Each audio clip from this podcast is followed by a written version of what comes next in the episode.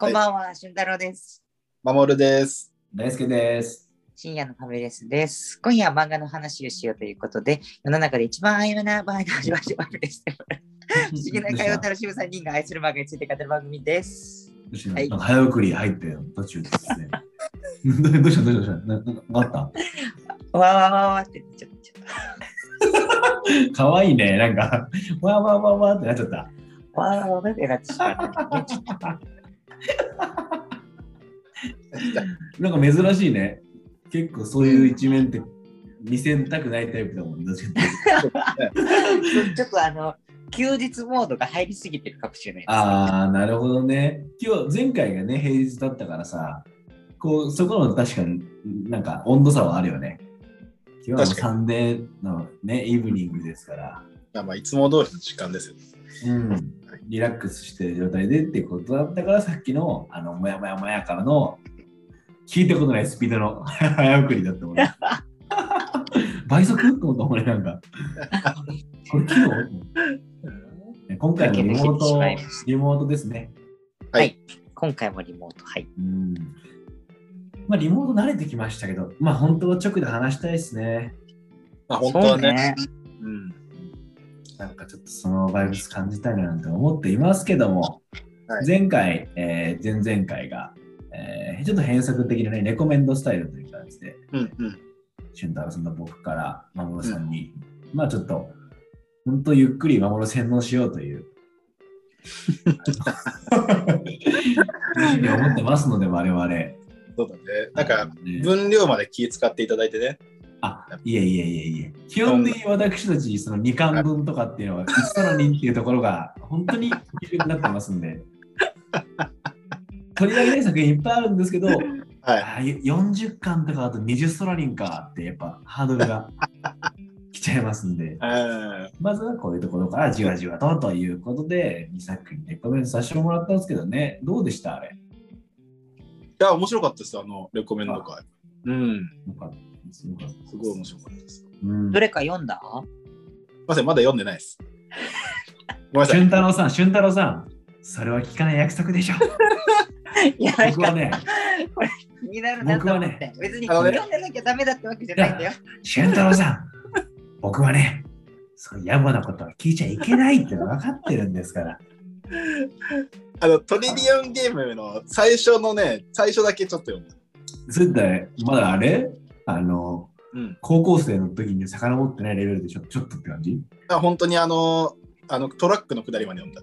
あ、じゃあ本当に1話の半分ぐらいだとね。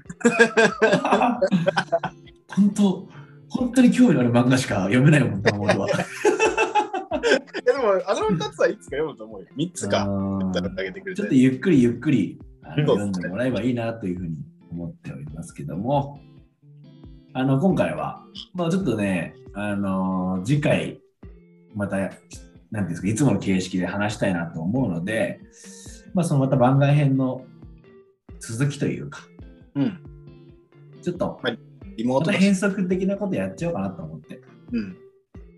漫画ってさ、めちゃくちゃいいセリフあったりするじゃないですか。あります。いや、思わずメモっちゃうなとか、スクショしちゃうなみたいな、スマホで読んでたら。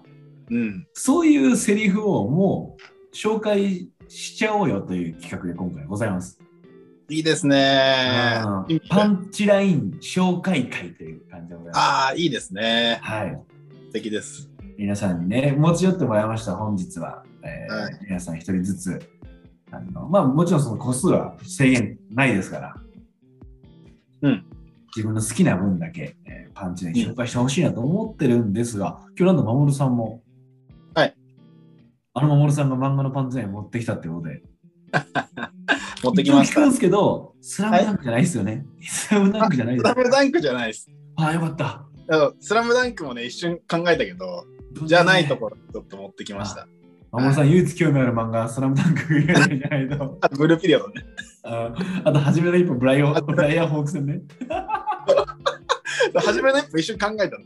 考えて、あの、伊達エイジにしようかなと思ったんだけど、あああ、いいですね。あでもちょっと違うやつにしました。あなんかいいですね。熱いですね、その展開も。ちょっと今までと違って。そうですね。俊太郎さんも用意できてます？そうですね。結構いくつかピックアップしてみました。まあ、守さん先に聞く？逆に。逆に？うんそうね。それ聞きながら、なんかちょいちょい思ったこととか、ちゃちゃ入れてとかっていう風にしていくのがいいですかね。いいですね。じゃあ、一番手いかしてもらって。ちゃちゃ入れちゃうよ。これでもね、ちゃちゃ入れやすいと思うよ。嘘。うん。教えてください。はい、紹介します。えー僕が持ってきたのは、アヒルの空25巻より。うわー、最高かもしれない。もう、ごめん。はいありがとう。ありがと アヒルの空25巻より。めっちゃ嬉しい。ありがとう。うんはいえー、車谷先生が、えー女子バスケ部の合宿中に発した一言。はいはい。こちらでございます。でね、まあ、アヒルの空ってみんな聞いたことあると思うけど、バスケ漫画なんだけど、まあ、なんでこれ今日持ってきたかっていうと2つあって、1個は、まあ、今日セリフの紹介みたいな話じゃん。うん。だから、あんまりこう、なんていうんですかね、あの脈絡というか、文脈なしで言葉だけのパワーでも結構わかりやすいなああ、ちょっとそれわかります。僕もそっち側ですね。うん。ところが1個と、で、もう1個はね、これもちょっと話したことあるけど、俺、漫画つまみ食いするタイプ。そうですよね。このアヒルの空の第25巻は、多分俺が19とかの時かな。うん。10歳ぐらいの時に、あ、このセリフがいいなって思って25巻だけ持ってたっていう。ああ。ああ。じゃあやっぱ記念すべき作品だ。そうそう、思い出して、うんで、あ、ちょっと今日はこのセリフにしようかなと思って持ってきたっていう。いいですね。聞きたいですね。聞きたい。俺、アヒルの空読んだことない。あ、本当に？あ、ちょうどいい。は夢中になるきっかけ与えちゃうかもね。じゃあお願いします。そうそう友田さん。はい。まあね、19歳の時に俺にこれ刺さったんだろうなっていうのがすごくね、読み返してたんです。まあ、あの、主要人物が、えっと車谷先生っていう、まあ、主人公車谷空のお父さんなんですけど、まあ、彼が、えっとバスケの指導者なんですね。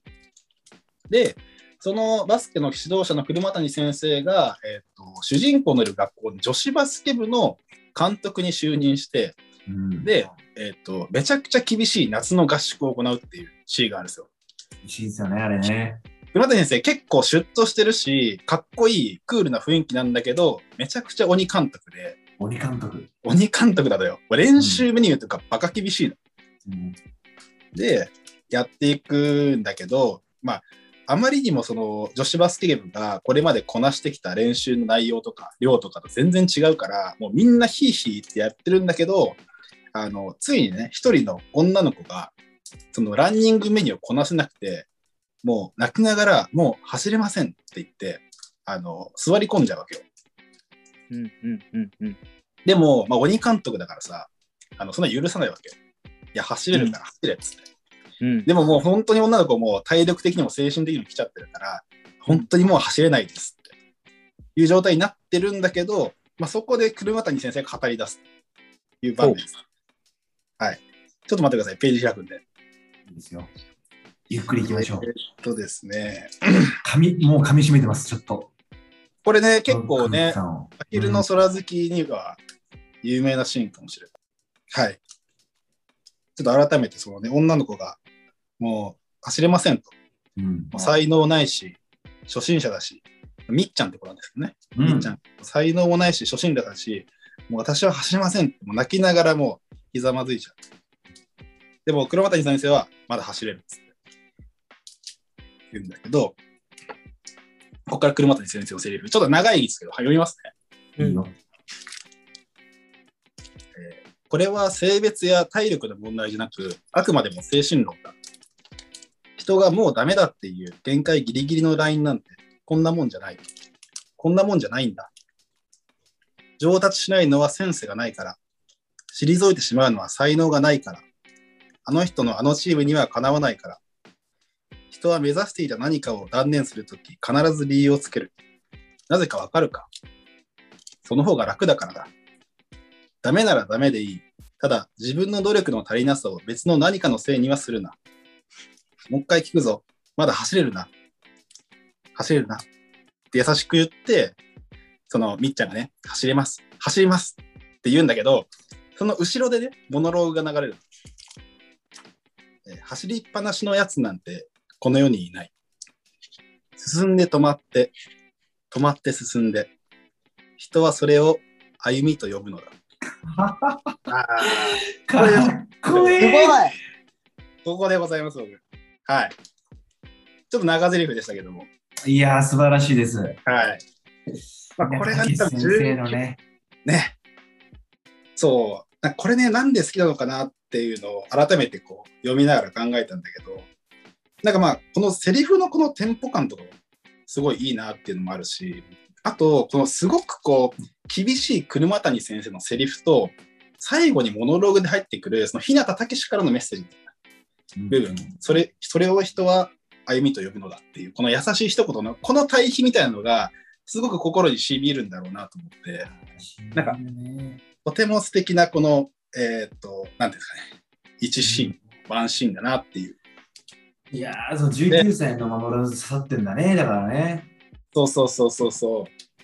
で、まあ、分かっちゃったっていうところをですね、ご紹介させていただきました。いいですね。ちょうど最近、アヒルの空ベストセレクションっていう、うんあの震災後に平武先生が出してたうん単行本読んでたんですけど、その話と話の間に、まあ、本人がこういう思いでこういう話を書きましたっていうふうな。メモとかがあったりするんだけど、多分、まあ、そういうメモ見てると結構やっぱメッセージ込めてるんだよね。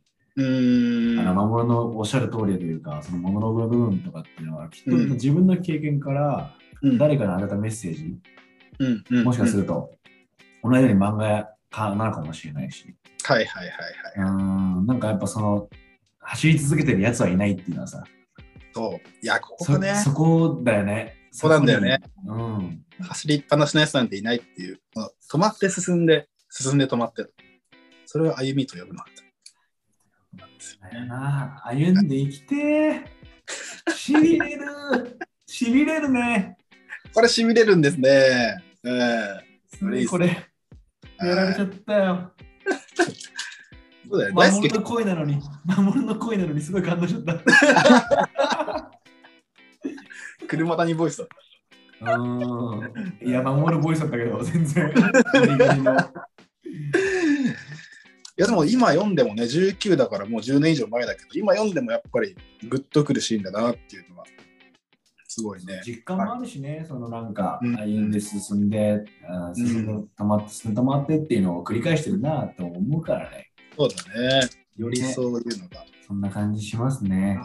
うんいや、いいとこピックしましたね。いやー今俺それ読んでないけどうん。そのセリフだけでよかったよ本当にうん確かいに、いんですよ。うんグッときたしすごい、おーだと。うんそのセリフを言ってからの、うん走れるもう一回聞くっていうのもいいわああ、うん。そうだね。で、この聞き方もいいんだけど、あの、もう一回聞くぞ、まだ走れるな。って一回強めに聞くの。うん。で、その後すごい優しい顔になって、走れるな。ってこう先生が聞くっていう、この2段階なんだけど。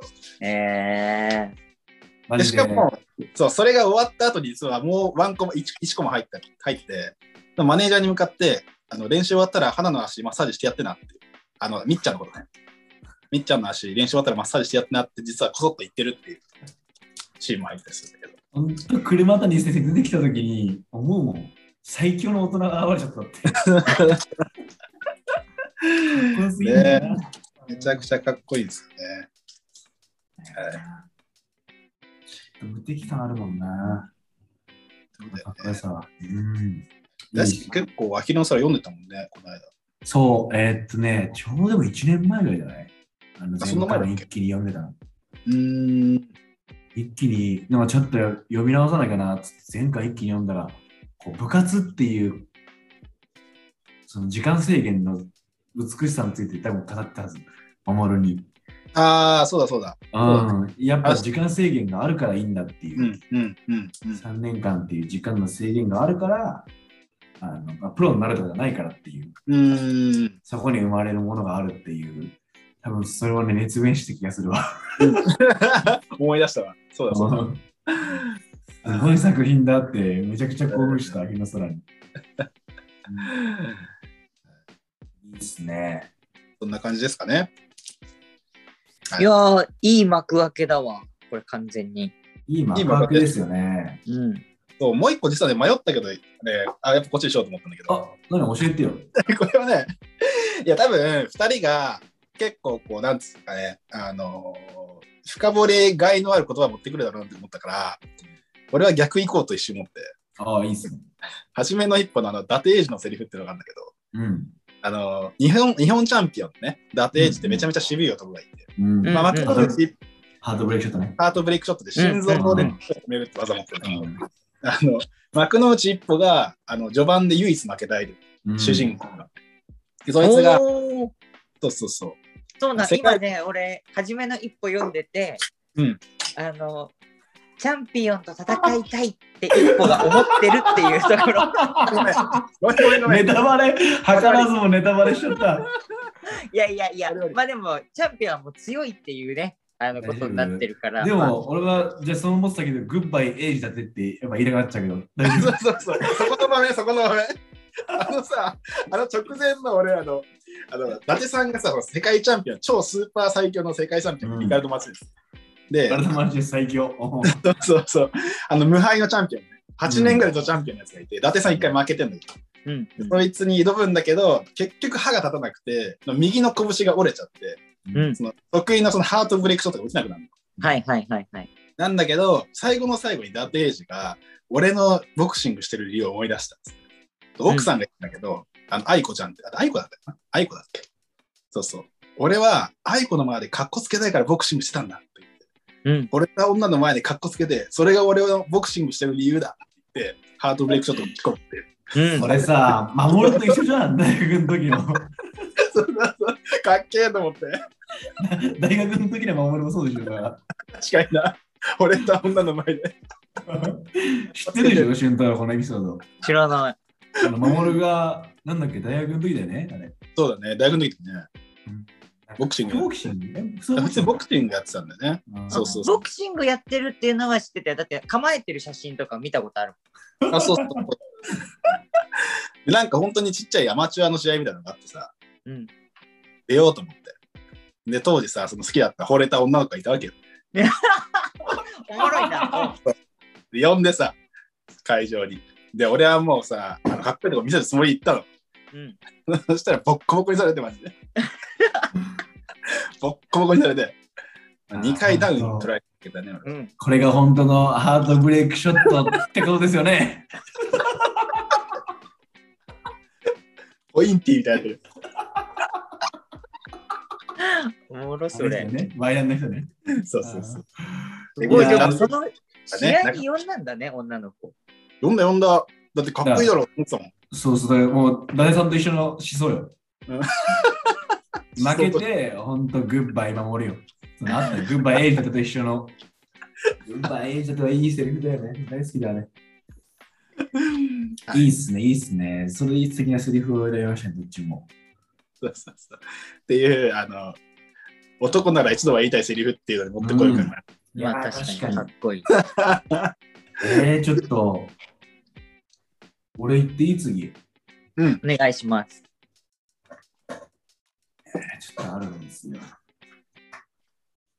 なんかね、まあさい、いろんな漫画あるじゃないですか。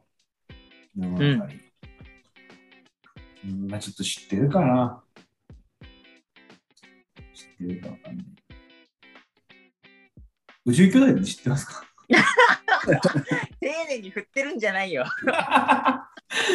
宇宙兄弟読んだことなくて。はいはい。えーで、まあ、ちょうどね、モーニングとかではこう、チラチラ見てたから、うんすごいいいとこになってると思って、うんで、これは、えー、俺ら読まなきゃいけねえやっていう使命感が出たの。で、シエのファミレスにも出てくれたチャーリーがさ、ずっと読めって俺に言ってきてたの。うんうん。うん。宇宙兄弟は絶対読んだ方がいいよみたいな。うん。まあ言われれば言われるほど遠のいてたんだけど、その、ううんん、オッケーオッケー、了解みたいな。でも読むって言ってたの。で、読み見始めたらすっごい面白くて、なんかもう止まんなくなっちゃって、で、結構パンチラインのオンパレードだったの。うんうんで、結構読みながらこうメモっちゃってさ、あすごいいい、いいな、みたいな感じでメモった中で、ちょっといくつか紹介したいなって思ってて。で、守の言う通り、えー俺も文脈を無視したようなことを、まあ、文脈っていうかそのストーリーを知らないとうん。あの理解できないみたいなじじゃないようなセリフがいいなっていううんうんうんふうに思っていて、ちょっとそんなセリフを選びました。はい。なんかね、これは宇宙兄弟10巻のうんちょうどね、JAXA で、えー宇宙飛行士試験を受けてみたいなシーンが、話があるのね。うんうんうん。で、まあそれで、えー宇宙飛行士何人か選ばれていくわけよ。で、NASA に、えー訓練しに行くっていうところなんだけど、その中で選ばれたメンバーの中で、えー一人ね、えーっ、とね、え、エミさん、エマさんかわかんないけど、出てくるんだよ、女性の宇宙飛行士の方が。その人はさ、まあ、実家に帰って、ちょっとこう家族たちと話しながら、アメリカに行く前の最後の家族とのこう時間みたいなところで出てくるセリフなんだけど、まあそのその人の兄弟は、えおそれぞれが一番お姉ちゃん。で、弟が3人いて、で、末の子が妹の5人兄弟で、その長女の宇宙飛行士になった子がめちゃめちゃ世話焼きで、その3人の弟たちすごい世話焼いて、なんとかやってきましたみたいな家なんですね。でお父さんお母さんが、すごい本当ああなたのおかげで、こういうふうになったわ、みたいな会話をするわけ。で、妹は、まあ、そういうお兄ちゃんたちがいるから、逆にしっかりしてるわけ。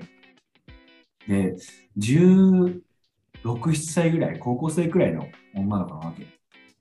で、その家族団らんの中で、その一番下の妹はご飯とか作ってみんなにこうやって配膳したりしてるね。うんで、お姉ちゃんがちょっとさ、私行くわって感じで出るわけ、その部屋から。そしたらその妹が追ってくのよ、パって。ちょっと話していいみたいな。お姉ちゃんはなりたいものってどうやって決めたって聞くの？うんで宇宙飛行士になってるからさ、そういう家庭環境で、自分環境一緒じゃん、妹がさ、うんなんで宇宙飛行士になれたんだろうみたいな。だから私はこれからどうしていいかわからないと。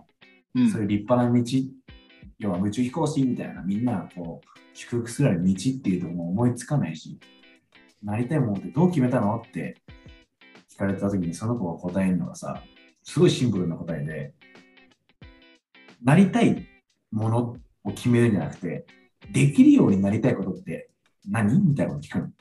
これすごいいいセリフだなと思って、いいっすできね。るようになりたいことならどう？って聞いたら、その子が、ななんだろうみたいなこう思い浮かべるわけ。うんで、その宇宙飛行士になってる女性の方が、例えばピアノ弾けるようになりたいみたいうんなこととか、英語を喋れるようになりたいみたいなことから始めた方がいいのよみたいな。うんそれを一個ずつ積み上げていくのっていうわけ。そしたら、その妹のが、私はお姉ちゃんよりハンバーグを美味しく作りたいっていう。あーうんいいっすね。それで、それでいいっていう話になるわけ。あなんか俺これ見て、この、これめちゃくちゃいいこと言ってんなと思ったわけよ。うんあ。はい。できるようになりたいことならどうっていう問いかけって、すごく優しいし、うん想像しやすいんだよなっていう。うんうんうん。なんか遠い道じゃないって宇宙飛行士みたいなドカンっていう道じゃない。はいはい。まず一歩目っていうか、うんうんうんうんそれで、まあ、単純に俺もそれで背中押されてさ、うんうん。妹みたいに。いや一つだけあればいいんだよっていうことを言う。うんうんうん。すごくいいっすね。そこからね、またね、違う何かできるようになりたいことが出てきたりとかってね、そうそういうつながりがきっと出てくるんだろうね。そうなんですよ。うんなんかこのかこの感じは俺すごい、この宇宙兄弟の中で結構ある話だなと思って、宇宙っていうさ、はいはいはい大きいところにドンって行くから、大それたことのように思えるんだけど、うーん。実はここにつこれからつながっていく、ちょっとうんもう一個いいセリフがあるんで、ちょっと話していいですか？実際シーンとしてはつながってないんだけど、もしかすると、このさっきの考え方っていうところと、この作品全体を通して、こういうこと言ってんじゃないかと思わせるようなセリフが出てくるのね。でそれはね、えーなんか23巻ぐらいが、10 13巻先でするの。なんか、まあ、実際にさ、まさに言って、ブライアン・ジェイっていう、もうすごい、えー宇宙飛行士がいるわけ。もう、それはなくなっちゃったんだけど、うん。その宇宙兄弟っていう漫画は、えー、ナンバ・ヒビトっていう、そのナンバ・ムッタっていう兄弟が、えー共に宇宙を目指すっていう話なわけ。で、そのムッタとヒビトより先にブライアンっていう人ともう一人エディっていう兄弟が二人で月に立とうとしたのよ。でもブライアンはその事故で亡くなっちゃうんだけど、すごくいろんな人に影響を与えた宇宙飛行士で、ブライアンがこうスピーチするのよ。要はけん NASA に見学しに来た子とかにこう教えて、みんなにこういうメッセージを言うよみたいなこと言って言うんだけど、これがね、さっきのできるようになりたいことはどう？みたいな問いかけからの一個先っていう感じの、紹介していいですか？お願いします。ちょっと長いので、私も朗読スタイルでいかせていただきます。いきますね。人の人生にはいくつものドアがある。宇宙に行くみたいな大きな夢を持ったとき、人は目の前に現れたバカでかいドアに萎縮して、向こう側へ行くことを諦めてしまう。だが、ビビることはない。初めから、そんなでかいドアなんてものはない。小さなドアがいっぱいあるだけだ。成長のドア、発見のドア、勝利のドア、賞賛のドア、そしてそのドアを開けるたび、夢が一つずつ叶っていくのがわかる。そのためにやるべきことは、手探りでも何でもいい、意地でも次のドアに手を伸ばし続けることだ。気づいたら宇宙遊泳してるかもよっていうの。ああ。